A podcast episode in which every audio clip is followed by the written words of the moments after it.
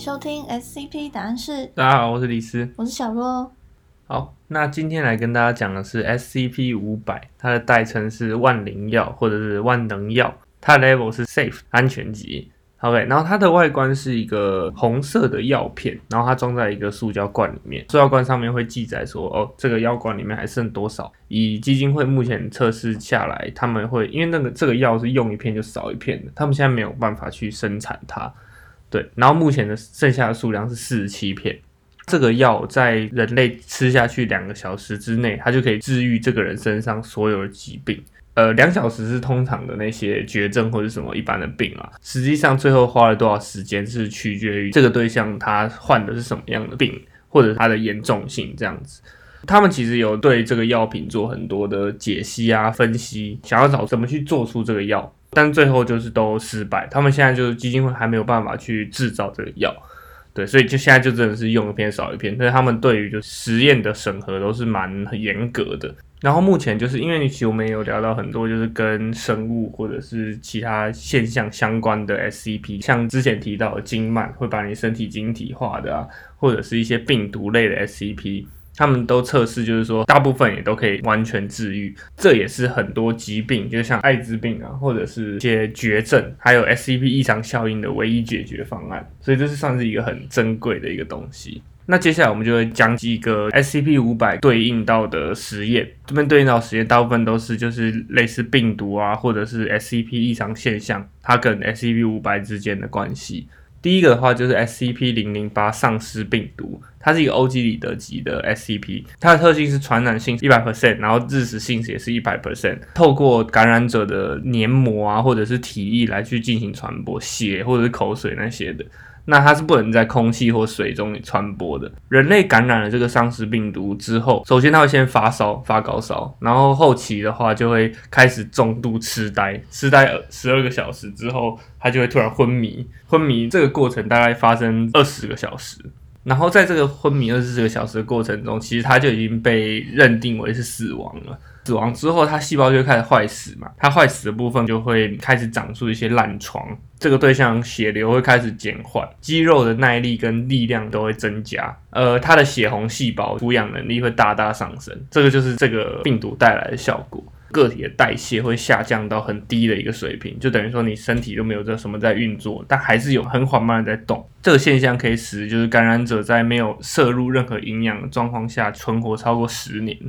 因为他的血流得很慢嘛，他如果被枪打到或者被刀刺到、砍砍到之类的，基本上血就不太会流出来，所以这些方式是伤害不了感染的个体的。这些个体的认知能力也会严重的减弱，就是大脑可能就已经没有活动了，但是他会就是尽量往那个活体的人类去靠近，他还是可以去感知到影像或者是声音、气味等等。他就会用这些他感知到的东西往活体人类靠近，目的就是要攻击，然后把它吃掉了。他们也有提到，就是说你要怎么干掉这个零零八感染的个体，就是要给他很严重的颅外伤，就是你要打他头了，把他头整个打爆就就可以，跟一般杀僵尸的方法一样，并且它就叫僵尸病毒。然后他们吃那个药片就会变回人类吗？对，就是他们有在实验投放这个药到零零八实验里面，然后。他们对一个有感染的低级人员，他们就现在把这个低级人员是感染了，然后再去投药给他，然后即使是在晚期阶段，就是他已经变成僵尸很严重，他只要吃下一片药，他就会马上就会变回人类，这样也不是马上，就会慢慢的变回人类这样，所以这个是能被治愈的。那如果人是死掉了，吃还有用吗？他其实被丧尸病毒感染，其实不算是完全死掉。那我说真的挂掉的话，哦，如果你说正常人然后正常死掉，那就没用了。所以他一定要还剩一口气，然后吃那个药才会复原。对对对，就是你的身体要吸收那个药，然后它才能恢复成正常的运作。我刚刚讲到这个吸收，其实也就是一个很重要点，关于下一个 SCP 的。下一个 SCP 是 SCP 二一七机械化病毒，它是一个 Cater 级的 SCP。然后它也是百分之百会感染，它可以感染的对象是所有动物界的生物，或者人啊、猫啊、狗都可以，昆虫什么的也都可以。它是透过身体接触或者是碰触体液的方式来传染，其实跟丧尸病毒有点像。它的生命力是很顽强的，它在就是人体的体外也是可以一直生存，一直生存。但是它感染的进程是很缓慢，这就跟丧尸病毒不太一样。丧尸病毒可能一两天就变僵尸，可是这机械化病毒，你如果被感染之后，你可能要好几年才会出现症状。然后特别是哺乳类，哺乳类动物，它们是从体内开始出现症状。可是如果是其他像昆虫啊或者是什么，它们从外部开始出现症状，那就比较容易发现嘛。所以人类如果感染，就是从内脏啊什么的开始变化。那这个变化就是它会开始改变这些感染者的有机组织，把这些可能你的肝啊或者你的心脏啊转化成有机金属。所谓的有机金属，它就是用一些齿轮啊或者是发条构成的很复杂的一个装置，等于说你变一个机械人的感觉。因为你的身体大部分都变机械嘛，机械是没有思考能力，所以你的心理状态会很明显的衰退。就会变得像一个 NPC 一样，就只会用重复的形式进行回答，然后行为会变得很机械化这样子。他们有去投了两片 SCP 五百进去测试，文档上面没有明确写说最后是成功还是失败，但其他有成功，他们都写成功。所以其实我在想啊，就是二一七应该是没有被成功治愈的原因，也就是跟我刚刚讲有相关，就是说你没有办法吸收的话就没有用，因为你如果身体内部你的胃已经变成一个铁盒子的话，那你丢一颗药进去也不会有任何反应啊，它就掉在那边。嗯，对，在这种情况下的话，可能人体没办法吸收，那药不是没用，而是你没有办法拿它来用，就可能没有办法治愈这个机械化病毒。那两种都一次要两片药，就如果它的量已经这么少，不能试，比如说半片就好了。哦，他们那药都是一次都是一片的，他们都是哪一次哪一片？没有，就是所有实验都是一次一片。哦，对，而且这些也是实验，就像这些丧尸病毒，它实验成功了，但事实上你还是没有办法拿所有药去救这些丧尸病毒感染的人嘛，因为太多了，我才四十七片药而已。机械化病毒更不可能，因为就治不好。机械化病毒有机会治好，应该是假设你其他地方可能有一些症状，但你胃还没有症状的话，应该有机会啊。那接下来讲一下，就是因为我们这个 SCP 五百是很稀缺的，基金会就找了一个 SCP 零三八万象树。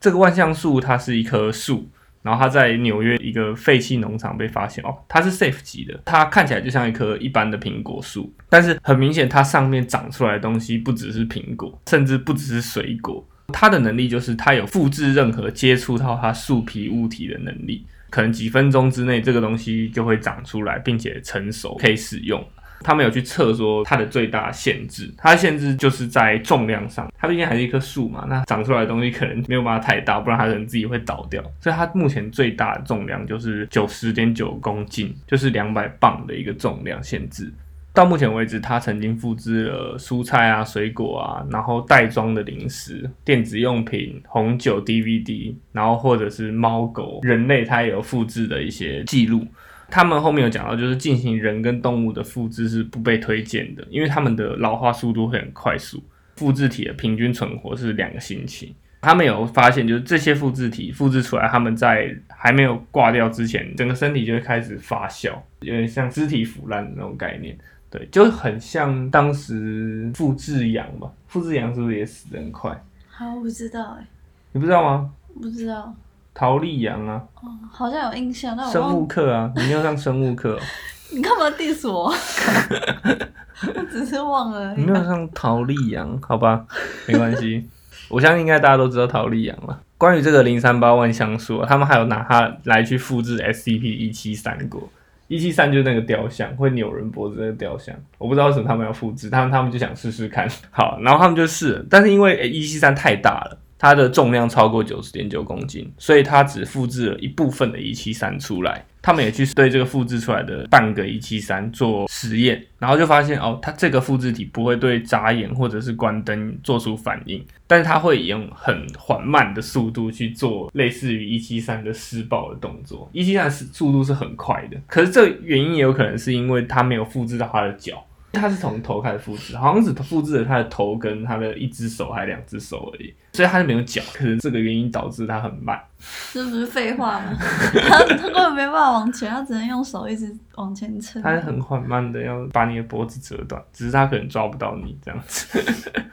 后面的话，他们就拿这个零三八去复制 SCP 五百，复制出来的复制品只有 SCP 五百百分之三十的功效。那意思就是说，有一些是只能治愈一部分的症状，然后没有办法痊愈，或者是你有几率被治好，但是有几率没有被治好这样子。然后同时，这些复制出来的 SCP 五百，它治愈患者的成功几率会随着复制的次数增加而去降低。等于说，你复制的越多，治愈的几率就越小。在百分之六十的永久感染案例里面啊，这些复制体是可以停止它继续感染的，但是没有办法痊愈它这样子。但他们现在大部分还是用这些复制品在一些特工或者特遣队里面让他们去做使用，就是说你如果受什么伤，那些复制品都还是可以帮你治好。那复制品我一次剂量吃高一点，不能达到一样的效果。应该是有机会啊，但就是他们可能也没有复制那么多。既然这个万像素也不用成本，他就疯狂复制。但他刚有说啊，复制的越多，成效的越差。你说因为越来越，它的效果会越来越。那我都一直用最原始的。它是用复制次数去算的，它不是拿复制体再去复制，它一直都是用本来的去复制。但是你可能同一颗被复制越多次，它的效力就会越来越弱，这样子。哦，那你总共也就四十七颗而已。后面的话，我们就来讲一下上次我们九一四的时候讲过这个奥林匹亚项目。这奥林匹亚项目，我们再稍微重新讲一下，它的目的就是用很多 SCP，然后去创造出一个类人类的智能，然后来造福基金会这样子。反正他们就是要造出一个很酷的超人啦。他是想要创复仇者联盟吗？对对对，就类似的，就是要幻视被转出来那样子。那他为什么不直接征召现有的 SCP 角色就好？可是现在现有的 SCP 角色很多很强的都不受控啊，哦，对吧、好他要乖的，对不对？对，他要乖的，而且很多 SCP 可能都是有他的能力的限制。在这个奥林匹亚项目里面，他们一开始申请了五片 SCP 五百，最后投入的只有两片，分别在两个实验被投入，都是用 SCP 九一四万能转换机去做转换的。第一个实验的话，它的输入是一个二十五岁的白人女性，加上一片 SCP 五百，然后它的设置是一比一。九一四它有分成超精加工、精加工、一比一、粗加工跟较粗加工这样子。这个一比一的实验输出的东西就是一个看起来跟本来长差不多的一个人类女性，看起来很正常。一直到工作人员接近他的时候，这个女的突然胸腔打开，伸出一个很大只的舌头靠近他，然后把他缠住，想要把他拉进他的胸腔里面进食他。因为他们其实一开始就有准备了，然后他们就有很多那种镇静剂，把那个怪物打晕了。然后他们就检查，发现说，哦，他整个胸腔都变成一个很大型的口腔，胸腔内是没有正常的器官的，消化道扩大成几十倍，胃酸比任何的自然界酸性物质都还要强。它的胸腔里面那几只舌头会分泌一种神经毒素，让你就是意识涣散，比较好把你吃掉。这个个体被投入到奥林匹亚项目的部分是它的消化系统，因为我刚刚讲到它的消化系统特化嘛。接下来是第二个实验，第二个实验的话，他们输入的是一个过度吸烟的三十岁白人女性，还有一片 SCP 五百。这次的设置是精加工，最后输出的是一个也是一个原尺寸的人类女性，看起来是一样。但是他们就去测试之后，发现这个女的她的淋巴系统大幅度的变化了，包含了很多非自然界的细胞。你知道干细胞吗？它的细胞就变了很多干细胞，跟各种类型的防御细胞所混合构成，本身是具有很强的代谢能力跟活动力。如果它受伤的话，它这些细胞会快速的取代受损的细胞，因为干细胞就是最粗的细胞嘛，它可以变成任何的细胞。等于说，你如果把它手砍掉，它就会再长一只手出来之类的，就是它的特殊淋巴系统造成了这样的一个结果。很严重的伤势，它在几天甚至几小时内就可以快速的复原重生这样子，并且这个对象衰老的速度很大幅度的被减缓，然后甚至可能是停止了，对，就是它不会再变老了。刚刚有说他新陈代谢变得很快速嘛，这个也是导致他会很容易饿。他如果在受伤的时候，食欲会更高涨，这样子。这个项目出来的时候，那个研究员就说：“哇，这个非常好，的确非常好，让我自己都想帮自己加工的。”最后，这个项目被投入奥林匹亚项目的部分是它的淋巴系统。以这两个部分来说，他们就是提供了消化跟淋巴两个系统。总共应该有十几个部分，之后可以特别再来看一下这个奥林匹亚项目最后做出了什么样的一个怪物。所以这些超人类真的有开始在 SCP 基金会效力吗？嗯，这个我不确定，我要去把文章看完才知道。哦，对他们好像是做出了最后有做出一个东西，具体做出什么我我还不太清楚，但是他们做出来这个东西是有一个量产机制的，这我可以去研究一下，再跟大家分享。那这两个女性还有自主意识吗？她们有发现自己变这样，然后觉得上面那个变那个大胸腔的应该是没有了，下面那个应该是还有，因为他们有攻击嘛，哦，对吧、上面那个就变得很像恶灵古堡那个，你知道吗？恶灵古堡不是那个头会分开哦，变成四瓣，然后咬你这样。他不知道也好，不然他 对，下面下面那个下面那个就是变一个治愈力很强的人呐、感觉那他应该很后悔三十岁才参加，因为他三十岁开始不老。他是一个低级人员呢、哦，他可能会想要二十五岁就 不是啊，他不管怎样，他你看他现在看起来好像结果很棒，对不对？但事实上他被砍了、他还是被砍了，然后他淋巴系统被拿出来给别人用啊。哦，是这样哦。他们是把就是这几个合成出来的，这有点像说，他们把他们做了这十几个实验，取出每个实验底下个体最好的地方，然后最后再把它隔在一起，